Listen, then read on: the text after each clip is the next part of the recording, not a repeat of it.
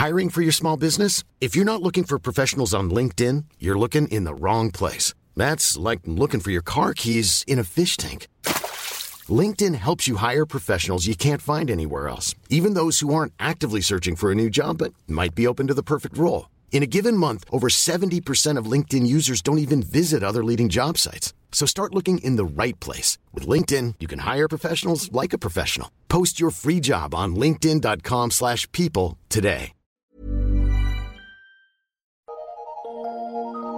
Eu sou Mário Persona e essas são as respostas que eu dei aos que me perguntaram sobre a Bíblia.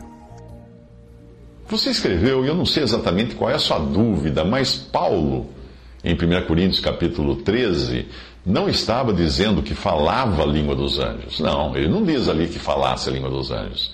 Ele está usando uma figura de linguagem para dar ênfase ao fato de que nada, de nada adiantaria ele falar todas as línguas imagináveis se não tivesse amor. Essa, é essa a mensagem que ele está passando.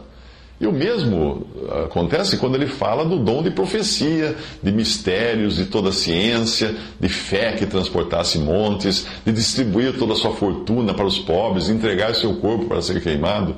Aqueles que interpretam a passagem como se Paulo efetivamente falasse as línguas dos anjos, teriam também de admitir que Paulo conhecia todos os mistérios e toda a ciência, que Paulo costumava transportar montanhas só pela fé, que Paulo realmente tinha uma fortuna para poder distribuir e repartiu essa fortuna para os pobres, que Paulo pretendia um dia entregar o seu corpo para ser queimado.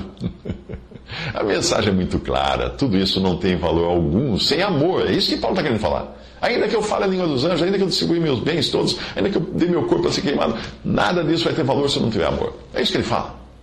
O versículo 10 diz o seguinte: Quando vier o que é perfeito, então o que o é em parte será aniquilado. Num certo sentido, a pessoa daquele que é perfeito, Cristo, já veio.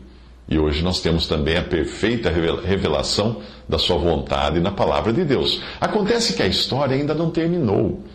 E Cristo ainda voltará para resolver algumas pendências. E no que cabe a nós, nós temos este tesouro que é Cristo, em um vaso de barro, porque nós estamos num corpo ainda cheio de imperfeições que nos impedem de compreender e comunicar perfeitamente as coisas do céu.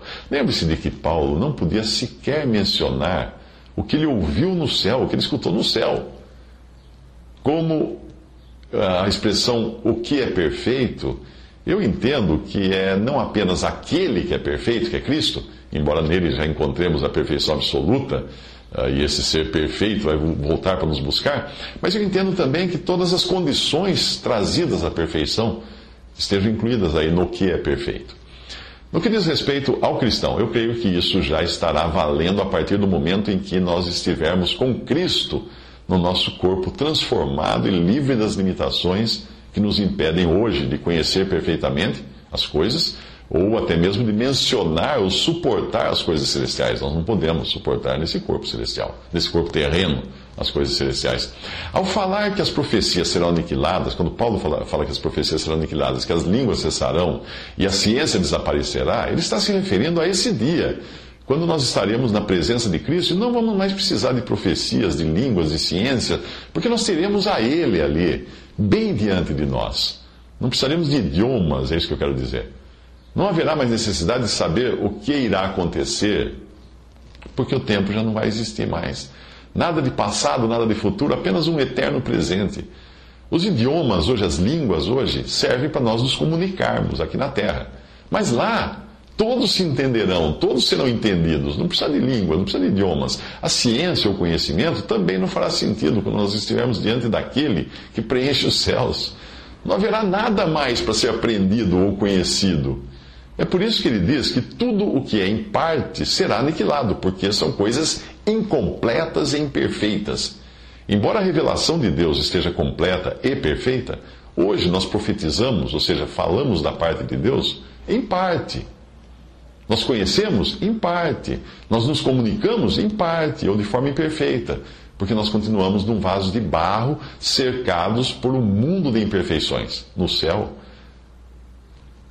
não haverá necessidade de qualquer uma dessas coisas.